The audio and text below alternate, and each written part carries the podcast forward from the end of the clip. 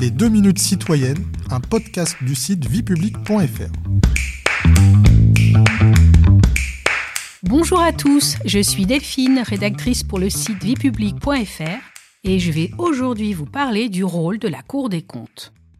Alors pourquoi la Cour des comptes a-t-elle été créée? La Cour des comptes a été créée par la loi du 16 septembre 1807 pour assurer des fonctions de comptabilité nationale. Elle assiste le Parlement dans le contrôle financier de l'action du gouvernement. C'est l'article 47-2 de la Constitution.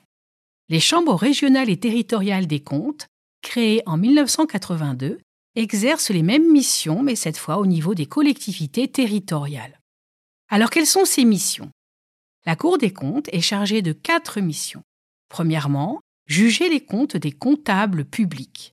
Depuis 2023, les gestionnaires publics ayant commis une faute grave causant un préjudice financier significatif encourent une sanction.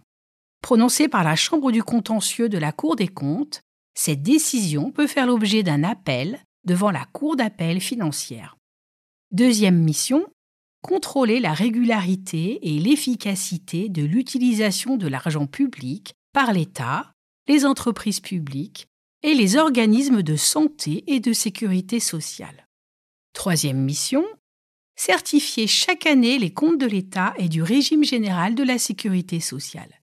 Elle certifie aussi les comptes des deux assemblées parlementaires.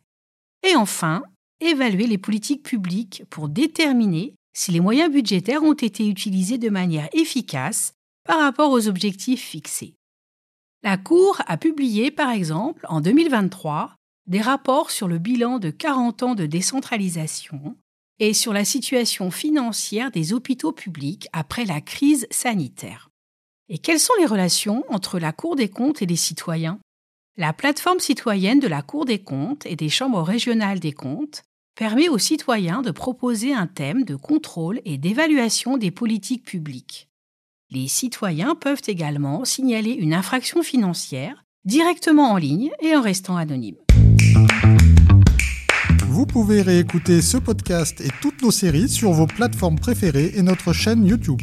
N'hésitez pas à vous y abonner. Et pour en savoir plus, rendez-vous sur notre site internet viepublic.fr et nos réseaux sociaux. On se retrouve très bientôt. Au revoir à tous.